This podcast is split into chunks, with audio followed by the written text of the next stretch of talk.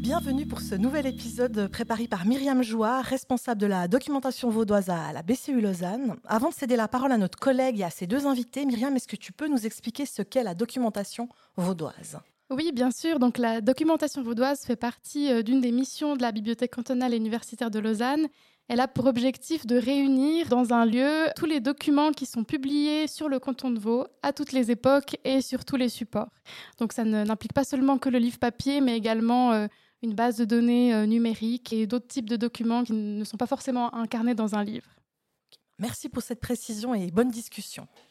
Alors, je suis vraiment euh, très heureuse de pouvoir accueillir aujourd'hui au sein de la bibliothèque deux personnalités euh, du canton de Vaud qui vont nous parler en fait de la science-fiction vaudoise.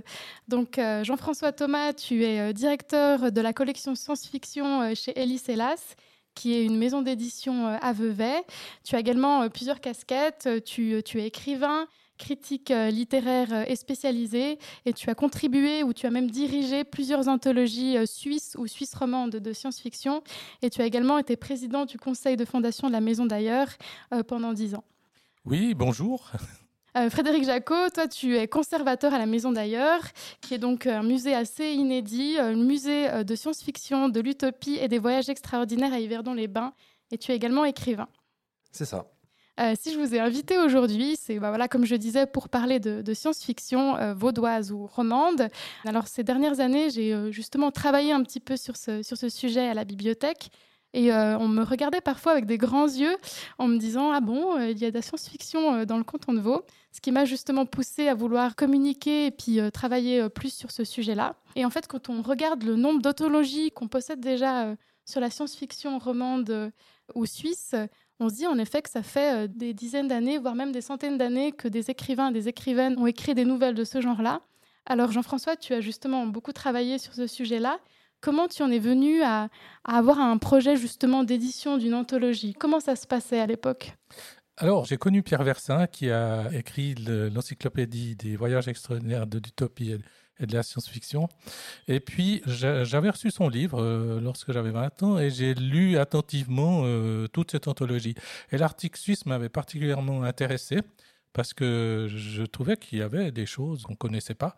Et le sujet m'a interpellé et je me suis intéressé au sujet de la science-fiction suisse. Donc j'ai lu toutes les références que Versin disait et ensuite, j'ai eu l'idée, effectivement, de consacrer mon mémoire euh, de licence euh, à l'Université de Lausanne sur la science-fiction suisse. Et ensuite, j'ai proposé un livre à Bernard Campiche qui s'appelle Défricheur d'imaginaire. L'idée, c'était de montrer qu'il existait des récits de science-fiction suisse. Et j'ai recueilli dans cet ouvrage des textes complets, des histoires complètes d'écrivains pour montrer que la science-fiction suisse existait. Je suis très heureux que Bernard Campiche ait accepté de le publier. Alors c'est vrai quand on parcourt par exemple euh, cette anthologie-là, euh, des fricheurs d'imaginaire ou d'autres euh, auxquels tu as participé, on constate par exemple que, que Ramu ou même Edouard Rod ont, écrit des, nouvelles de science-fiction, ce qui peut peut-être surprendre au premier abord. Comment on fait pour découvrir ou, tomber sur ce type-là de nouvelles qui sont peut-être pas les plus connues? Ramu n'est peut-être pas un auteur qu'on va qualifier de, science-fiction. Comment on fait pour tomber sur, sur une petite pépite comme celle-là? Bah, il faut un, peu de chance, j'imagine. En tout cas, Ramu, il a quatre livres qui traitent avec un peu le fantastique, mais le livre de science-fiction, euh, c'est Présence de la mort. Celui-là, c'est très clair. Je veux dire, on lit la première page et on comprend. Il dit que suite à un, un problème dans la gravitation, la Terre est en train de retomber dans le Soleil. Et qu'est-ce que fait Ramu? Il décrit la fin du monde dans le canton de Vaud, à Lausanne, justement. Et puis, euh, c'est un roman euh, apocalyptique qui, est vraiment très, très, très bien fait euh, dans le style de Ramu. C'est marrant parce qu'effectivement, les gens, quand ils republient Présence de la mort, ils disaient pas que c'était un livre de science-fiction. Et comme si ça n'existait pas, mais c'en est un. Et puis alors, il y a des fois des coups de chance. J'ai vu un, bouquin une fois qui s'appelait Histoire de chez nous. Puis en regardant dedans, je découvre qu'il y a des récits de science-fiction. Euh, il y avait quatre nouvelles science-fiction. Il y en a une que j'ai retenue dans l'anthologie. C'est amusant, quoi. Il faut de la chance, puis il faut chercher, puis c'est un peu de la recherche, quoi. Et c'est aussi peut-être ce travail-là de mettre un mot sur un genre, par exemple, voilà, une nouvelle qui ne, se revendique pas être de la science-fiction. Toi, tu vas faire ce travail, on va dire, euh, a posteriori, de reconnaître ou de rassembler en fait des auteurs très différents qui écrivent des histoires très différentes au sein d'un même genre. Tu as dû peut-être contacter certains de ces auteurs. Comment ont-ils réagi quand tu leur as parlé de ce projet-là d'anthologie de, de science-fiction? Alors, pour Défricheurs d'imaginaire, c'est une anthologie historique. Donc là, je n'ai pas eu de problème avec les auteurs, vu qu'ils étaient euh, soit déjà décédés, soit. Euh, enfin, il y a des auteurs actuels aussi. Mais ce qui est intéressant, c'est l'anthologie euh, Futur Insolite qui a été publiée chez Elis Elas. Cette anthologie est née d'une idée d'Elena Avdija. Elena Avdija, on en parle beaucoup en ce moment parce que c'est elle qui est la réalisatrice du film Les Cascadeuses qui sort en ce moment dans les cinémas. Et puis, on était aux Utopiales de Nantes, et puis euh, tout d'un coup, elle a eu une idée, elle m'a demandé si j'étais d'accord de collaborer avec elle à faire une euh, anthologie de science-fiction, parce qu'elle n'a aucune expérience dans le domaine. Ben, moi, j'ai dit OK. Et l'idée, c'était de, de faire la Suisse comme sujet. Donc, on a demandé à des auteurs d'écrire sur la Suisse. En fait, on a lancé un appel à texte et puis on a pu avoir euh, l'accord de Jean-Marc Ligny, qui est un auteur euh, français reconnu. Et cette anthologie a, bien marché. C'est un joli numéro. Donc là, ce qui est aussi intéressant avec ces différentes anthologies, c'est que la proposition n'est pas toujours la même. On a justement des anthologies plutôt historiques où tu as fait vraiment un travail ben, de défricheur, si on peut dire ça comme ça, d'aller retrouver des nouvelles plus datées euh, qui pourraient éventuellement contenir de la science-fiction. Et puis après, justement, tu as un travail plutôt contemporain, si je peux dire ça comme ça, d'aller contacter en fait des auteurs en leur proposant une thématique, ben voilà, comme, comme la, Suisse euh, à la lumière de la science-fiction.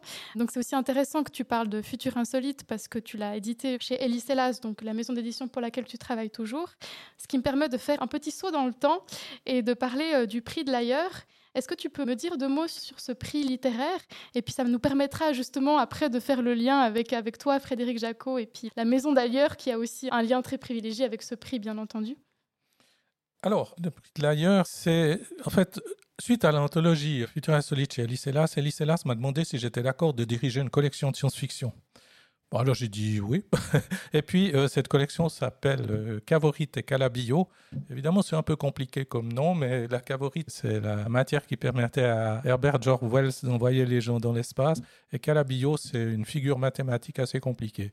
Suite à ça, on a publié des livres dans une collection de science-fiction et il y a eu à un moment donné une proposition de la maison d'ailleurs de lancer un, appel à texte pour publier des nouvelles.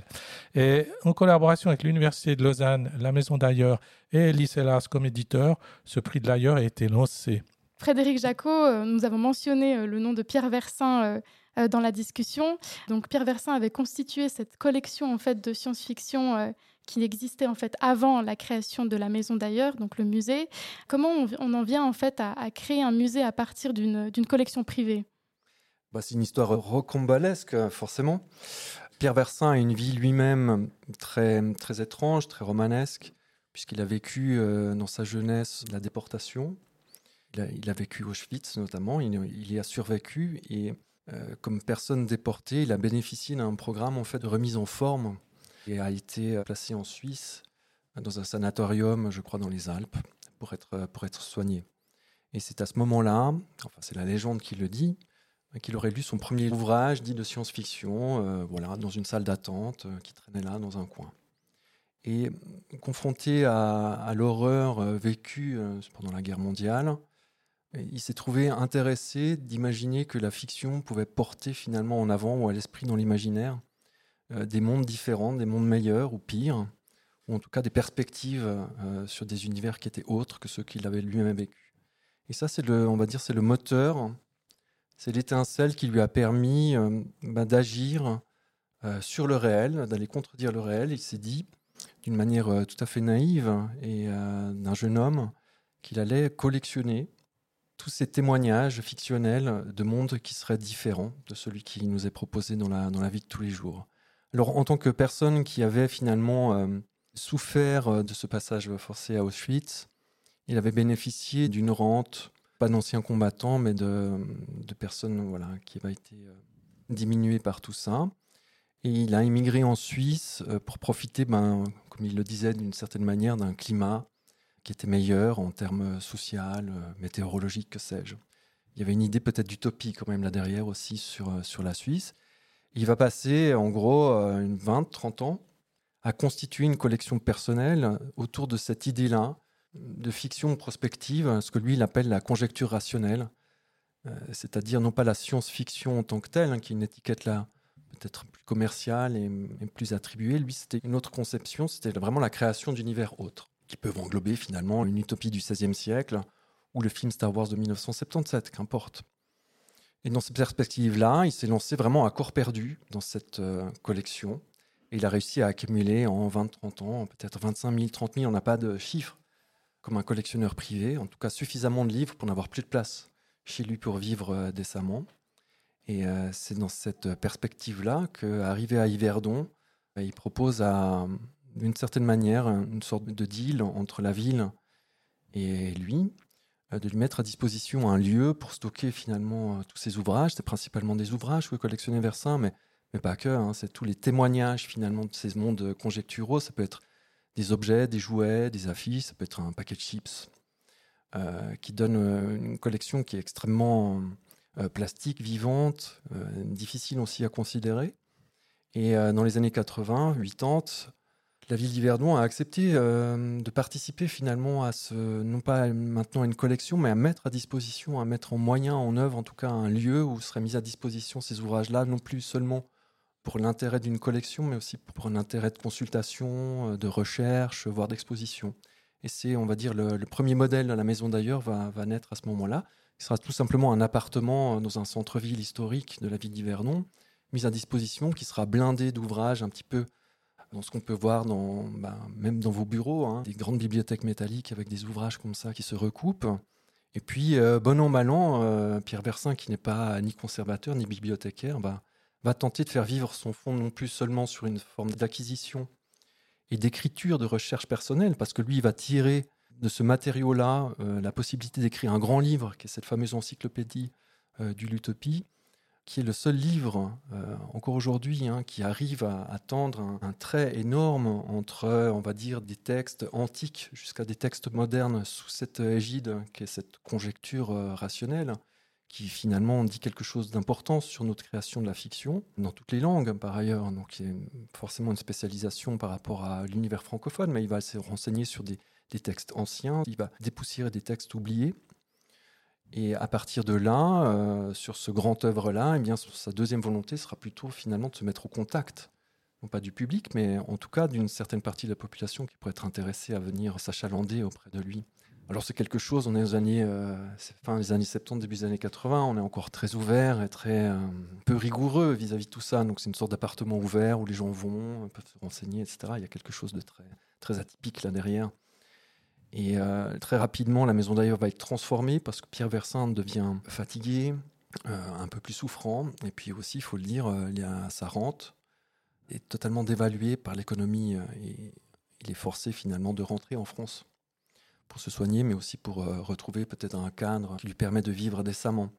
Et il le fait d'une manière extrêmement spontanée. Pierre Versin était un être extrêmement excentrique. Euh, Alors peut-être si je peux me permettre de, revenir vers toi, Jean-François Thomas, comme tu l'as connu, quel était ton rapport avec lui? J'avais lu éventuellement que c'était une sorte de mentor. Comment tu l'as connu euh, à, l'époque? Alors, à l'époque, il était justement à la rue du Four 5, dans cet appartement. Et puis, euh, c'était assez extraordinaire. Moi, j'étais bibliothécaire à l'époque. et c'était assez extraordinaire de voir ce, type qui avait tout un système de fiches sur lesquelles il notait les, bouquins qu'il avait. Il avait imaginé euh, avec une espèce de tringle pour pouvoir trier les sujets. Et c'était un passionné. Un passionné, euh, vraiment, euh, comment dire, cette passion était presque communicative, c'est ça que je dirais. Par exemple, il y a deux écrivaines de science-fiction, l'une canadienne, l'autre française, enfin, elles sont françaises au départ, Elisabeth von Harburg au Canada, qui a visité Versailles et de la même manière, elle est devenue auteur à succès par la suite. Il avait une euh, espèce de charisme qui permettait de donner du courage. C'est lui qui a eu l'idée de me dire ben faut faire un fanzine. Et puis on a avec des amis on a fait un fanzine qui s'appelait Futur antérieur. Puis bon ben les choses se sont enchaînées euh, par la suite. Et j'ai toujours été intéressé par ce musée. Et je fais partie des membres fondateurs de l'AMDA qui l'association des amis de la maison d'ailleurs dont le but était justement de venir en aide à ce projet euh, de musée. C'est quand même un musée unique au monde, c'est ça qu'il faut se rendre compte. C'est quand même pas rien d'avoir quelque chose d'aussi, d'aussi fondamental dans notre petit coin de pays. Donc cet enthousiasme, je pense qu'il m'a communiqué son enthousiasme. Et puis moi, j'ai continué à travailler dans le secteur de la science-fiction suisse romande parce que je trouvais que c'était intéressant et qu'il y a des choses à, découvrir. Alors, tu parles d'enthousiasme, et c'est vrai que bah, j'ai devant les yeux l'encyclopédie de, Pierre Versin, qui est comme un, un, petit monument euh, à lui tout seul. Frédéric Jacot, tu as parlé que sa collection privée était plutôt constituée d'ouvrages euh, principalement. Mais euh, aujourd'hui, la Maison d'ailleurs n'héberge bien entendu pas que des, livres de science-fiction, mais toutes sortes d'objets et de, collections particulières. Est-ce que tu peux nous dire deux mots sur ces collections-là, sur le type peut-être d'objets qui sont manipulés aujourd'hui à la Maison d'ailleurs? Oui, effectivement, la collection, elle est traitée comme un objet vivant, comme un corps en soi. Donc c'est un héritage de la collection première de Pierre Versin, qui lui-même déjà avait euh, constitué une collection, on va dire, diverse, en réunissant non seulement des ouvrages principalement, mais aussi ça peut être des jeux, des affiches, euh, vraiment tout type de support hein, qui pouvait véhiculer euh, cette idée-là de conjecture rationnelle. Avec la constitution réelle d'un musée en tant que tel à partir des années 90, d'une part sous la houlette de Pierre Gaillard, et puis à partir des années 2000, euh, Patrick Guiguerre en premier et ensuite Marc Attala, l'idée a été de constituer, de continuer cette grande vision qui n'est pas limitative à un support, c'est-à-dire faire un musée du livre par exemple, mais vraiment de faire un musée qui travaille la fiction en tant que telle. Et on voit toute la difficulté de la chose parce que la fiction, finalement, c'est quelque chose qui est euh, totalement immatériel. Et donc, on va essayer de trouver comment la fiction va s'exprimer au travers de différents médias. Et euh, notre défi aujourd'hui, c'est de pouvoir représenter le mieux possible l'élaboration et la vivacité d'une certaine forme de fiction, c'est-à-dire pas toutes les fictions, mais ce qu'on considère être la conjecture rationnelle, la science-fiction, l'utopie, les voyages extraordinaires, qu'importe. Et puis ensuite, de trouver, de fixer eh bien, ces supports hein, physiques qui vont montrer euh, la prépondérance de cette thématique-là. Alors effectivement, peut-être dans les années 80, 90, 2000, on aura euh, énormément de production en termes de livres de science-fiction. Et ce sera très représentatif d'avoir un fonds ou une collection qui s'y dédie. De la même manière, on essaie d'être le plus représentatif possible. On ne peut pas être un ogre euh, sans fond et amalgamer autour de nous tout ce qui est produit dans toutes les langues, sur tous les supports.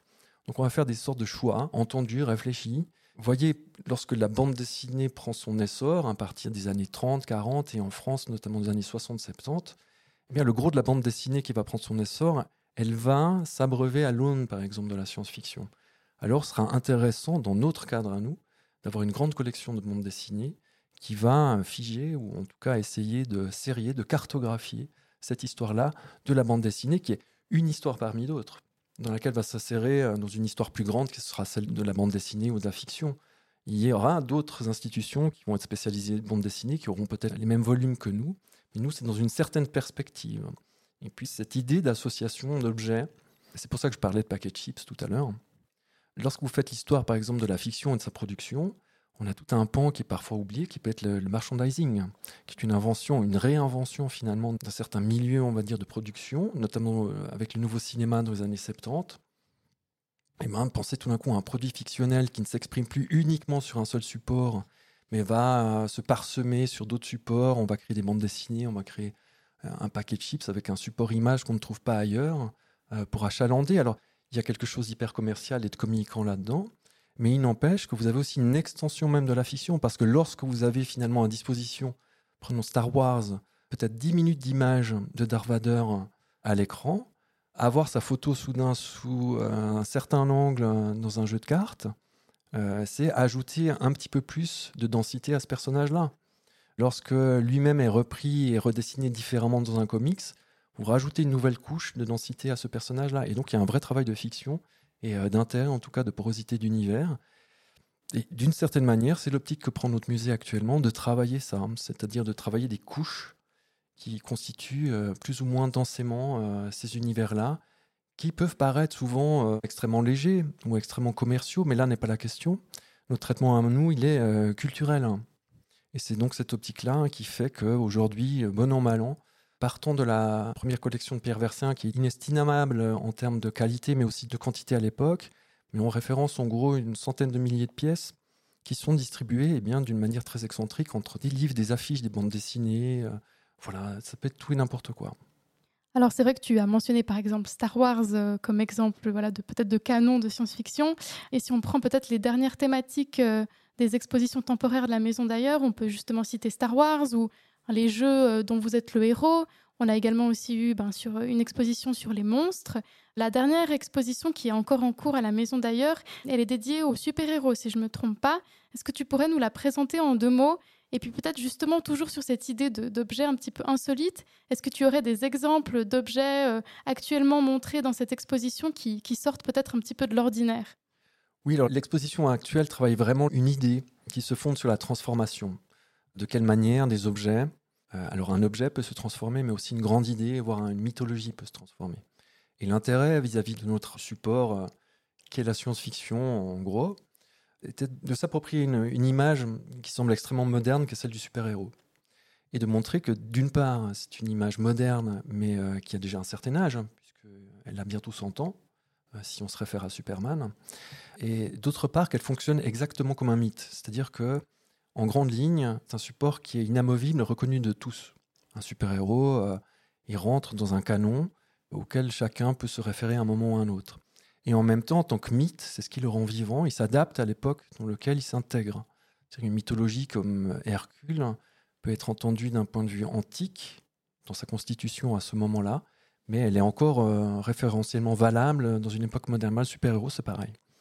Et donc l'exposition veut travailler cette idée-là d'un support, euh, on va dire intellectuel ou en tout cas visuel, qui d'une certaine manière fonde des grands axes, reconnaissables d'entre tous, et d'une autre manière se transforme au fur et à mesure. Et donc l'exposition, bon an mal an, met en place euh, ces structures-là, anciennes, qui montrent les euh, premiers super-héros, de quelle manière ils se constituent, comment Wonder Woman, par exemple, se constitue d'une manière extrêmement excentrique, en se référant à un travail, par exemple, d'un psychanalyste qui va euh, travailler le rapport euh, sadomasochiste entre la femme et l'homme. Donc c'est très étonnant, mais c'est comme ça que ça part finalement. D'où le lasso, les gens sanglés, etc.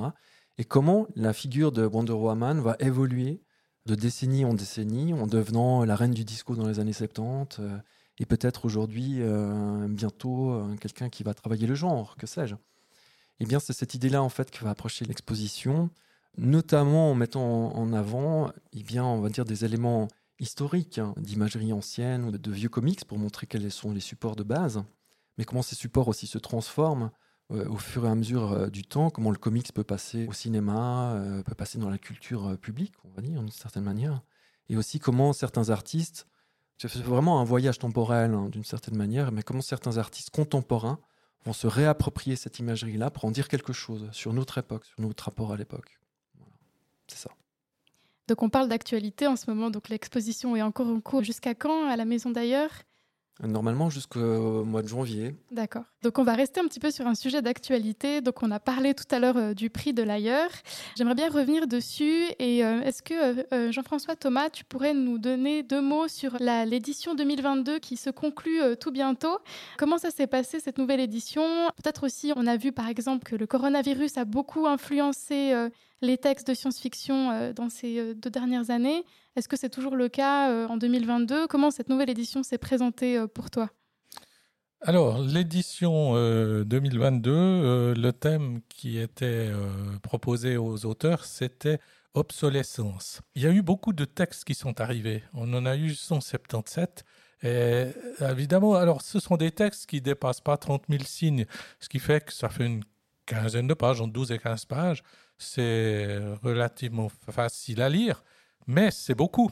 Alors, nous étions six dans les membres du jury et nous avons réparti les textes euh, entre trois groupes de lecteurs qui choisissaient les meilleurs textes qu'ils faisaient ensuite lire aux autres. Enfin bref, c'est un processus de sélection assez long et qui permet d'aboutir finalement à un choix euh, définitif d'une dizaine de textes. Alors chaque année, on essaye de garder une dizaine de textes. Des fois, on en a neuf, des fois, on en a onze. Cette année, il y en a dix l'obsolescence a été traitée de différentes manières. Il n'y a pas tellement de soucis par rapport au coronavirus. Le souci que nous avons eu, c'est qu'on n'a pas pu suivre la chronologie habituelle, c'est-à-dire que c'est pour ça que ce sera verni aussi tard. D'habitude, c'était fait pendant les numériques games à Yverdon. Donc, euh, il a fallu trouver une autre formule, mais ça, ça marchera aussi parce que le lieu de la maison d'ailleurs est, idéal. Et les trois lauréats seront révélés dimanche prochain. Alors, on a tout à fait hâte de connaître euh, ces différents noms. ce que je remarque aussi, voilà, j'ai devant les yeux les différentes anthologies donc, de ces prix de l'ailleurs qui ont été édités chaque année. Donc, ils sont édités à Eliselas, donc la maison d'édition située à Vevey. Donc, je, je, me permets de le préciser. Donc, la bibliothèque cantonale a justement cette mission de conserver tout le patrimoine édité dans le canton de Vaud, qui regroupe justement autant des anciens ouvrages comme cette encyclopédie de Pierre Versin que nous avons aussi ici, euh, mais nous avons également justement des parutions régulières euh, chaque semaine, euh, notamment de ces prix de l'ailleurs édités chez Elis. Ce qui est aussi intéressant quand on a tous ces ouvrages devant les yeux, c'est qu'on a autant voilà, de, l'historique que du contemporain. Donc on voit en fait que le, genre de science-fiction était déjà présent il y a des centaines d'années, mais qu'il est encore très présent aujourd'hui. peut-être même qu'il revient en force, entre guillemets, parce qu'on sent qu'il y a aussi peut-être une sorte de volonté de préserver et de continuer à mettre en valeur ces auteurs. Alors moi j'avais une, question pour vous deux. Peut-être êtes-vous des, lecteurs, en tout cas je sais que toi du coup Jean-François Thomas, tu as dû lire une quantité d'œuvres de, science-fiction peut-être assez importante. Est-ce que vous avez des, recommandations, peut-être une recommandation plus, historique et peut-être un, un, coup de cœur plus, plus actuel que vous avez lu ces dernières années? Qu'est-ce que vous pouvez nous recommander ou recommander à nos auditeurs euh, en termes de science-fiction euh, romande ou, vaudoise? Après, si ça sort un petit peu de, ces origines-là, c'est pas non plus grave. Alors, si je peux me permettre, dans la collection euh, il y a des auteurs actuels qui sont vraiment intéressants à, découvrir. Par exemple, Bernard Fischli, qui est un enseignant euh, lausannois, qui a écrit toute une série de livres à l'origine, c'est une trilogie dont le titre générique est Les voyages sans retour. En deux mots, euh, la Terre est fichue, donc il faut partir ailleurs pour essayer de survivre. Et on envoie des fusées euh, à la conquête de nouvelles planètes. Et chaque fois, il y a trois populations. Il y a des militaires, il y a des scientifiques et il y a des colons. Les militaires, c'est pour assurer la sécurité. Les scientifiques, c'est pour voir comment on peut s'en sortir sur cette planète. Et puis les colons, c'est ceux qui font le boulot. Et il a déjà publié trois livres, Esmeralda, Donoma et Oceania.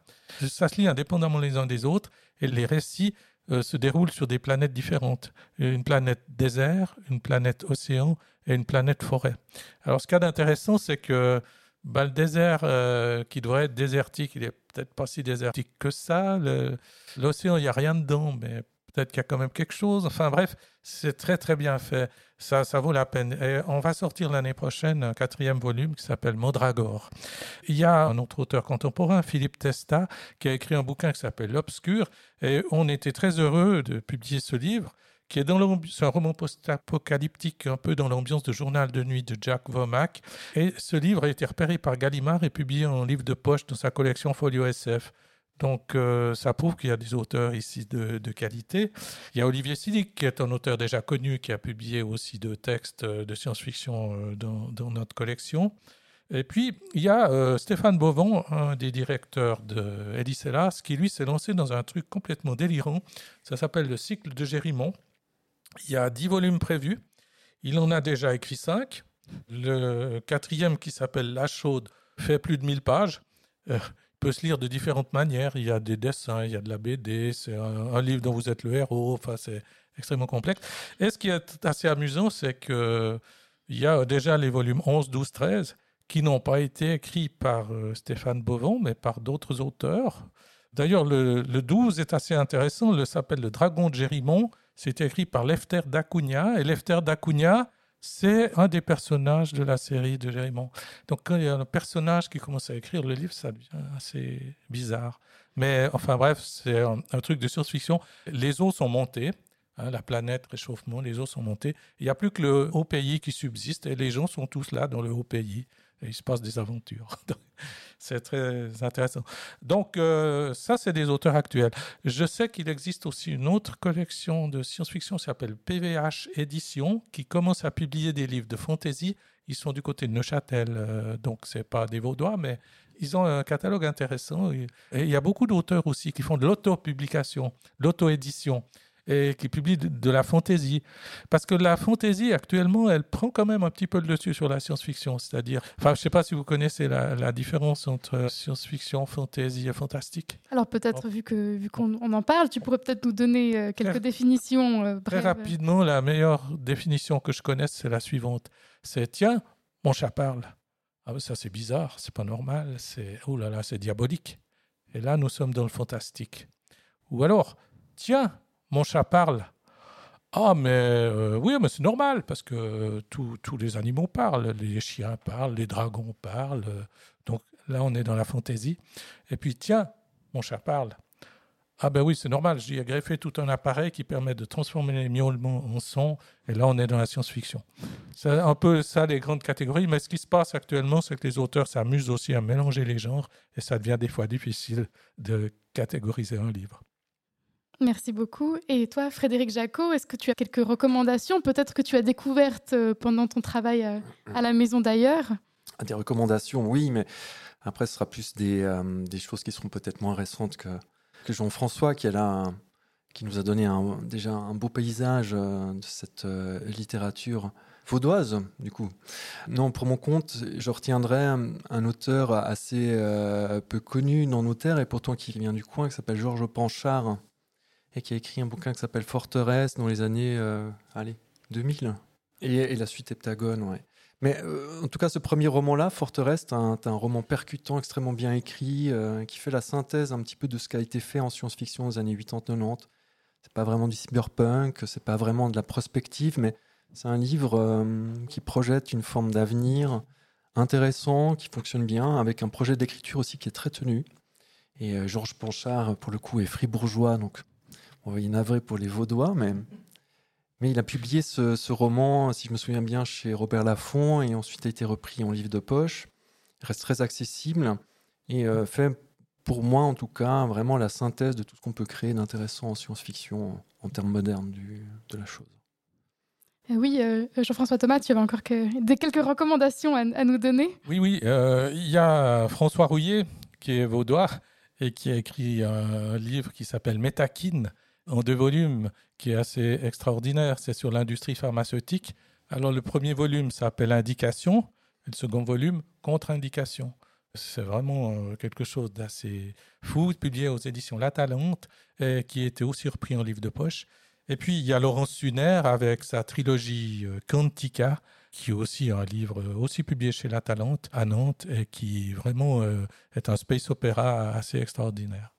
On a parlé d'édition, on a parlé de, musées, on a parlé également de, prix littéraires. Ça a été mentionné justement au cours de cette conversation. On a aussi tout un autre pan de consommation de la science-fiction, c'est via la recherche. Euh, du coup, Frédéric Jacot, tu accueilles souvent des chercheurs à la, maison d'ailleurs. Quels sont leurs questionnements ou avec quelle approche euh, arrivent-ils vers toi pour aborder cet objet de science-fiction?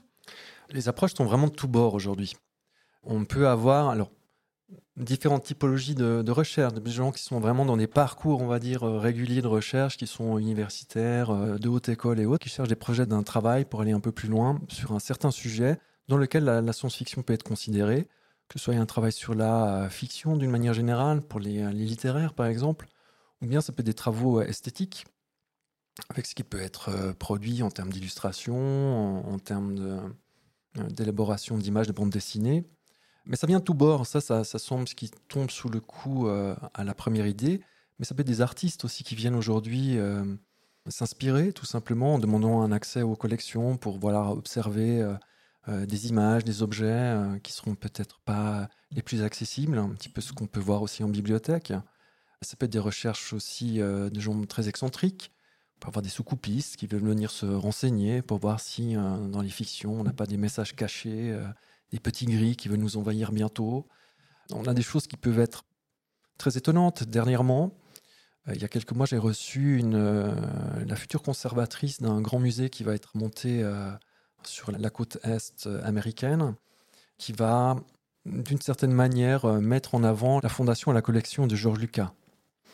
Et qu'on ne présente plus, puisque aujourd'hui, c'est surtout quelqu'un qui est reconnu pour l'élaboration ben, du cycle Star Wars, mais avant cela, c'est quand même un, cinéaste accompli, euh, qui aurait écrit THX notamment, et puis surtout qui a essayé de théoriser autour de, l'idée de la fiction, euh, sur ce héros mythologique unique en s'inspirant d'écrits, euh, qui est toute une idée extrêmement précise sur comment finalement les récits peuvent, de siècle en siècle, répercuter une même idée, une même histoire en fait, qui va mettre en avant une sorte de grand mythe du héros du bien. Ce qu'on retrouve bien dans Star Wars finalement. Et contrairement à ce qu'on pourrait euh, songer, mais un Lucas ne va pas faire un musée à l'hommage euh, de son propre œuvre, c'est-à-dire euh, Star Wars, voire même en hommage à sa propre fondation, qui est un agrégat finalement de pièces collectionnées issues de ses propres productions, mais aussi de ses propres intérêts. Eh bien non, il va continuer quelque chose autour de l'idée de la fiction, la constitution de la fiction, avec vraiment un regard qui est très très très très large là-dessus. Peut-être travailler cette idée-là de répercussion finalement au travers du temps bien de certains, on va dire, patterns sur les histoires, les fictions, les considérations de cette mythologie qu'il est en train de mettre en place. Et donc voilà, on a reçu une personne qui est venue ici euh, peut-être trois semaines pour euh, finalement s'inspirer d'une certaine manière des collections de notre musée, puisque nous avons, alors peut-être pas dans cet engagement-là en termes de mythification, mais un engagement identique de transversalité en termes temporels et des pièces, c'est-à-dire considérer une certaine thématique mais dans ce qu'elle apporte au plus haut point, c'est-à-dire euh, de ce qu'elle dit, de la production culturelle humaine, son approche au, réel, comment il le retranscrit finalement au travers de la fiction.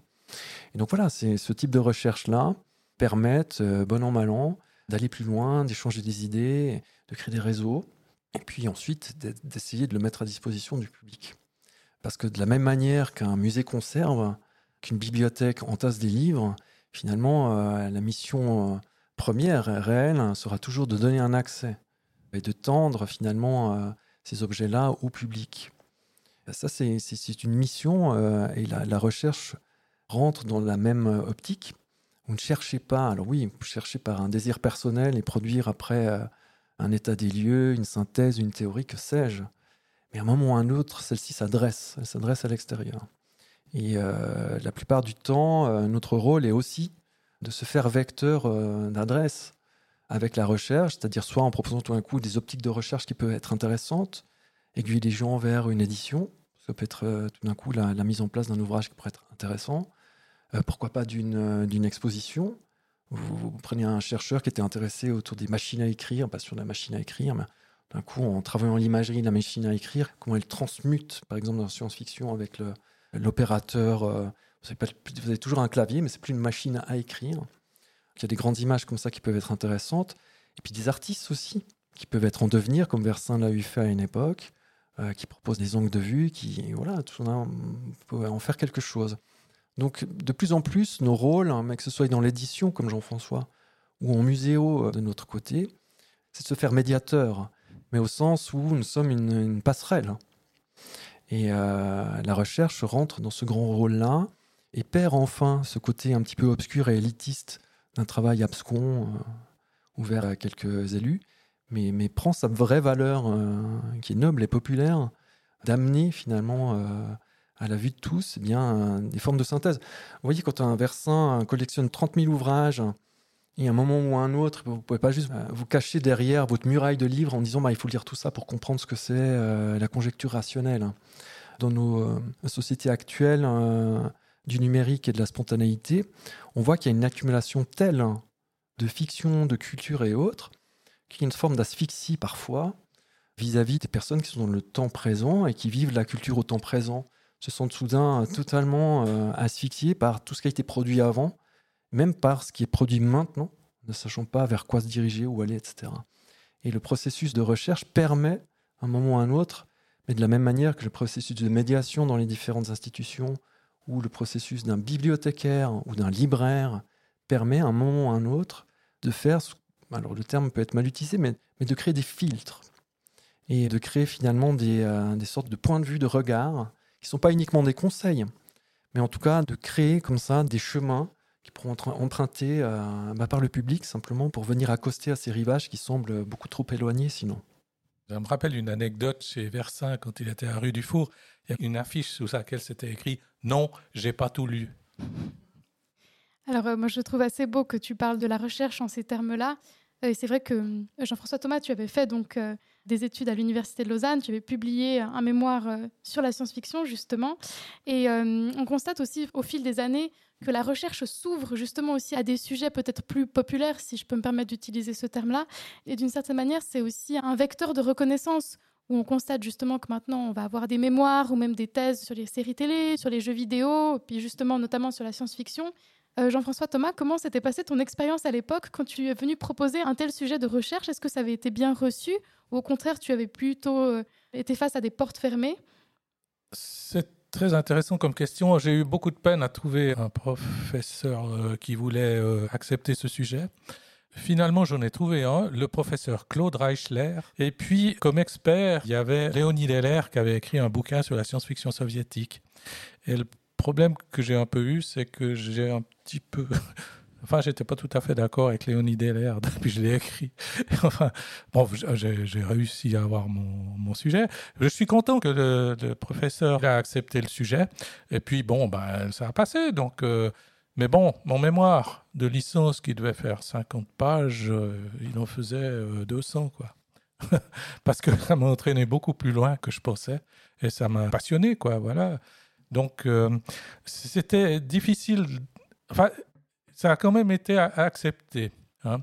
Et puis, ce que je voulais dire euh, maintenant, c'est que actuellement, euh, la science-fiction est toujours considérée un petit peu à l'écart comme une littérature populaire, enfin, pas très sérieuse, je sais pas comment dire. Mais ce qui s'est passé ces dernières années, c'est que le polar, le livre policier, a atteint une certaine renommée maintenant. Maintenant, on reconnaît que le livre policier ou le polar a une certaine aura, euh, voilà.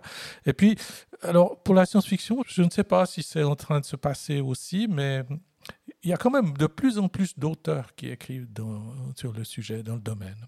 Voilà. Donc c'est aussi, euh, entre guillemets, euh, rassurant de voir, en tout cas à l'échelle peut-être du canton de Vaud, de la Suisse romande, puisqu'on a gardé cette loupe euh, de manière assez locale, que des prix continuent à, à, être récompensés, à être donnés en fait à des auteurs.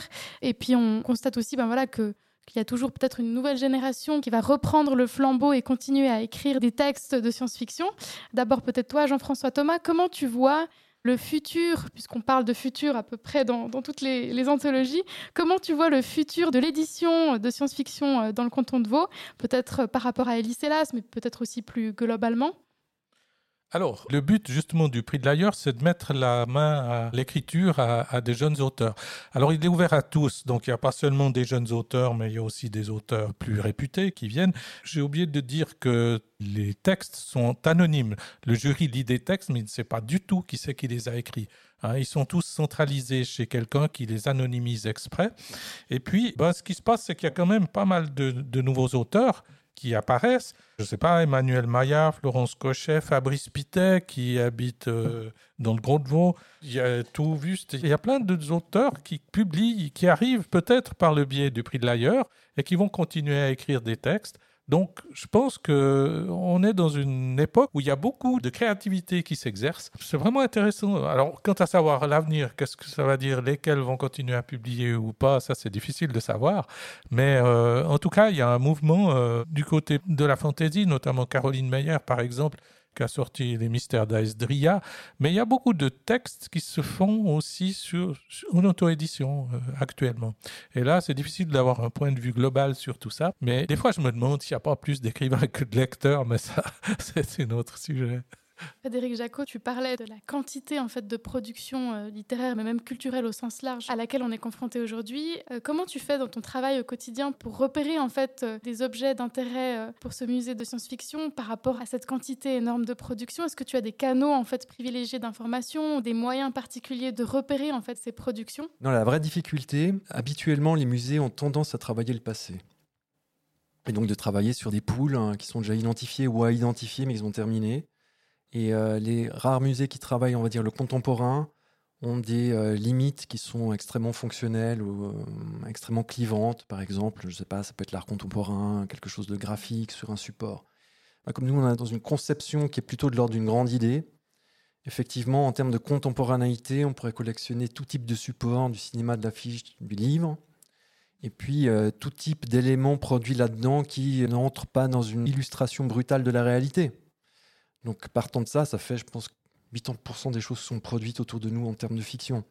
Donc pour répondre du coup à la question, je ne sais pas comment faire. C'est-à-dire qu'il y a une idée d'être représentatif. Donc on est dans l'émotionnel notamment et dans le regard de ce qui se passe, non pas uniquement se dire je vais collectionner des objets qui ont une pertinence auprès du grand public, parce que cette réussite, par exemple commerciale auprès du grand public, ou en termes de reconnaissance, elle va dire quelque chose. Donc forcément, il faudra un moment ou un autre que le musée puisse en disposer pour parler de ça.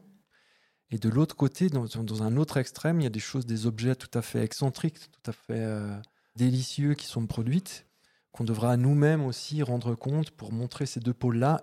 Et j'aimerais dire, les intermédiaires rentrent aussi en, compte. Donc, je dis, on est en train de ne pas me répondre du tout, si ce n'est je prends tout et n'importe quoi, n'importe comment. Mais il y a un petit peu de ça quand même en termes de contemporanéité. Parce que c'est aussi une des philosophies qu'on doit accepter dans notre rôle euh, de constitution de mémoire. C'est ça qu'on fait dans un musée. On constitue une forme de mémoire qui sera toujours déficiente, puisque notre mémoire l'est, et elle fonctionne comme telle. Donc on se fait finalement plastique au même titre que ce qui nous entoure.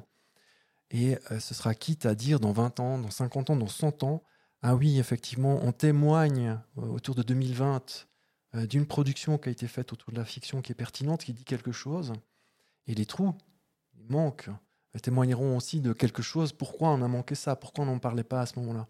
Et moi, je pars plutôt sur cette euh, idée-là de cartographie, qui est beaucoup plus grande en fait que celle qu'on pourrait considérer, parce qu'à un moment ou à un autre, on parle avec des distances qui sont différentes. Il ne faut pas oublier notre propre rapport à notre mémoire. Quand on parle des siècles, hein, il n'y a qu'un siècle qu'on parle en détail, c'est celui qui est derrière nous. Ensuite, on dit le siècle. Quand vous parlez littérature au 16e, on dit la littérature du 16e. Ah oui, et là, nous, on est en train de parler euh, de mois, d'années, etc. Mais il y a un moment ou un autre, on dira le 20e, le 21e. Quand vous parlez du, 18e, 19e, Victor Hugo, le 19e, voilà, on a pu le résumer, en gros. Donc imaginez comment on va faire pour résumer. Ça nous semble impossible parce qu'on est dedans. Mais à un moment ou à un autre, quelqu'un le résumera en un mot. Et euh, il faut que nous, ce mot-là, il soit là. Et en même temps que derrière, il y a toute cette cristallisation-là, elle soit plus ou moins pertinente pour arriver à ce mot-là. Et puis en même temps, si on veut aller derrière Victor Hugo et voir ce qui s'y est passé, eh ben, il faut avoir ben, plus ou moins d'éléments qui permettront de constituer ça. Et donc, on n'est pas dans un travail euh, totalement euh, euh, fou d'exhaustivité qui ne voudra rien dire, hein, si ce n'est d'avoir tout. Mais on est déjà dans un travail de sens en, pratiquant une sélection. on dit quelque chose de ce point de vue-là. Donc, peut-être que les années 2010 seront plus consacrées au format, par exemple, support de la bande dessinée, parce qu'à ce moment-là, la bande dessinée produit des, œuvres qui sont beaucoup plus pertinentes vis-à-vis de, de, notre intérêt. Euh, de la même manière que dans les années 70. Et puis tout d'un coup, dans les années 80, ce sera le jouet. Une grande collection de jouets, les musclores, enfin toutes ces choses qui ont été tout d'un coup mises en avant dans les années 80, qu'on n'avait pas dans les années 70, qui diront autre chose aussi, sociologiquement, culturellement parlant. Voilà. Et puis ensuite, c'est pas qu'on a du temps, mais le temps file, mais on, peut, on a la chance de pouvoir se tourner, de regarder euh, ce qu'on a oublié, puis essayer de récupérer, ça fait partie de notre travail aussi. On constate qu'il y a des nouveaux auteurs qui apparaissent chaque année, qui se mettent à écrire de la science-fiction. On a aussi parlé voilà, de, noms qui reviennent plus souvent et qui sont peut-être des experts, entre guillemets, du genre. Comme tout genre littéraire, la science-fiction a ses propres codes. Est-ce que, en tant que nouvel auteur, on arrive un petit peu comme ça, euh, naïvement, dans ce style-là d'écriture? Est-ce qu'on arrive à produire euh, une œuvre tout aussi pertinente qu'un expert qui a absorbé et intégré ces codes-là de science-fiction Est-ce qu'il y a peut-être une différence dans cette production-là qui est peut-être plus jeune et plus naïve versus cette production, on va dire, classique ou experte du genre de la science-fiction? Personnellement, je pense pas du tout. La preuve en est le, dernier ou l'avant-dernier prix Goncourt, dans l'avant-dernier, euh, l'anomalie de Hervé Tellier, qui n'est pas autrement un spécialiste de science-fiction à ma connaissance. Donc je pense que la qualité est, indépendante. Il y a des écrivains qui écrivent des bons livres, d'autres pas, ou même le même écrivain peut avoir des bons livres et des mauvais livres dans sa production. Je pense que ça dépend euh, du coup de génie, je ne sais pas comment dire. Moi j'ai l'impression qu'il n'y a pas besoin d'être spécialiste du domaine pour écrire un bon livre dans le domaine. Bah, je répondrais un petit peu comme Jean-François. C'est une création qui est indépendante. De toute façon, on crée une histoire. Après, on peut s'insérer ou non dans un genre ou dans une historicité du genre ça peut être plus ou moins réussi. Tout dépendra effectivement du talent qui est mis et de la réussite euh, de cette production-là. Je ne crois pas qu'il y ait une règle vis-à-vis de ça. Ensuite, ce sera plutôt quelque chose à un moyen plus large, une compétence d'écrire un livre. effectivement, il y a des gens qui font de la science-fiction sans le savoir encore aujourd'hui. Et la qualité n'aura pas de, rapport avec cette idée-là. Par contre, c'est peut-être plus compliqué si vous vous insérez vraiment dans une idée de créer quelque chose à l'intérieur d'un genre en le considérant comme une énorme zone de codification auquel il faut répondre point à point. Là, on, va, on part plus vers un, vers un objet qui remplit les conditions. Et là, c'est complexe d'y répondre et d'en faire quelque chose de compliqué. Donc non, je crois qu'il faut partir en toute liberté. Comme on l'a dit encore, on vit dans un monde de science-fiction actuellement. Donc il suffit d'ouvrir les yeux et, et voilà, ça se fait tout seul. Hein. C'est aussi une sorte d'autre travail de mémoire, en quelque sorte. C'est un autre travail de mémoire qui pourrait être alors supplémentaire, celui de travailler le rapport qu'ont les gens avec les objets dans leur idée de collection, qui dit quelque chose aussi. On oublie la modernité de ce regard-là. Hein. C'est après la Révolution française où on commence à voir ces cabinets de curiosité. Quand on parlait avant de popularisme ou de vulgarisation, c'est ça. Hein. c'est tout d'un coup vraiment d'aller tirer des collections privées euh, pour dire quelque chose d'une forme de mémoire euh, et d'histoire qui sont des témoignages vraiment. Alors, on conçoit toujours ça dans les musées euh, classiques euh, d'histoire ou de paléo ou d'archéo, parce que là, on est, dans une production vraiment euh, humaine qui dit quelque chose de l'inventivité de l'homme. Mais tous les musées et toutes les structures qui traitent la culture, alors ça peut être, ça englobe les bibliothèques du coup. Elles disent quelque chose d'important de l'humain qui n'est justement pas le côté pratique. Ça ne sert à rien ce qu'on fait. Et on est témoin de ce qui ne sert à rien dans l'humanité. Mais on est témoin de ce qui, du coup, définit l'humanité. Parce que je suis sûr et certain que n'importe quel euh, lémurien, à un moment ou à un autre, sera capable de faire des têtes de flèche. Mais la question, tout d'un coup, euh, d'être fasciné par sa propre production euh, graphique et d'être touché par finalement quelques éléments de couleur posés en aplat sur une toile, hein, ça reste quand même typiquement humain jusqu'à preuve du contraire. Donc ce témoignage-là, nous, tous, nous participons d'une manière ou d'une autre à mettre en œuvre. Et puis pour conclure, toi, Frédéric Jacot, vu que tu as quand même assister à, l'évolution de ce musée au fil des années. Comment tu vois euh, le futur de la maison d'ailleurs d'ici peut-être 5, 10 ans, en termes peut-être de, thématiques qui vont être proposées dans les prochaines expositions? Comment tu sens cette évolution, s'il si devrait y en avoir une, évidemment? Ah bah, souhaite un avenir radieux déjà. Mais par contre, effectivement, de, plus en plus, les thématiques, elles sont de plus en plus à l'extérieur du musée. On sort de deux années de Covid, hein, qui est quasiment une ambiance de science-fiction. On a l'impression que c'est en nos murs que la normalité a lieu et que c'est à l'extérieur que le fantastique se passe. Donc il y aura forcément une sorte de, de volonté comme ça de, de ramener au sein du, du, musée une certaine modernité, une certaine contemporanéité de la chose. Mais maintenant, le, le réel fait son travail pour nous, donc euh, nous nous mettons en observation, définitivement. Voilà. Et c'est peut-être aussi ça les missions de nos institutions respectives. Ce n'est pas de réinventer euh, un sujet ou un objet, mais simplement de. Tu parlais de médiateur, euh, de médiatrice tout à l'heure. C'est peut-être justement nos rôles. on n'est pas là pour, euh, pour choisir ou pour sélectionner, mais simplement pour refléter soit une, une production d'un genre littéraire spécifique, ou alors des objets qui sont créés avec, avec cette volonté de, voilà, de raconter des univers un petit peu extraordinaires, ou alors du côté de la bibliothèque, simplement de refléter une production euh, locale, vaudoise, qui est là en fait et qui existe. Je pense aussi que c'est aussi intéressant autant de refléter les productions contemporaines et d'aller aussi de temps en temps faire ce travail, on, le disait, de défricheur, d'aller récupérer euh, des petites pépites cachées qui sommeillent euh, dans nos collections. merci infiniment d'avoir partagé vos anecdotes, vos expériences et votre avis sur la science-fiction dans le canton de Vaud. Et puis, je vous souhaite une toute bonne continuation. Merci. Merci beaucoup. Merci. C'était Fringal à écouter sur bcu-lausanne.ch ou votre application de podcast préférée. Merci à Adrien Offet pour l'enregistrement et le mixage et merci à Stéphane Bloch pour le jingle.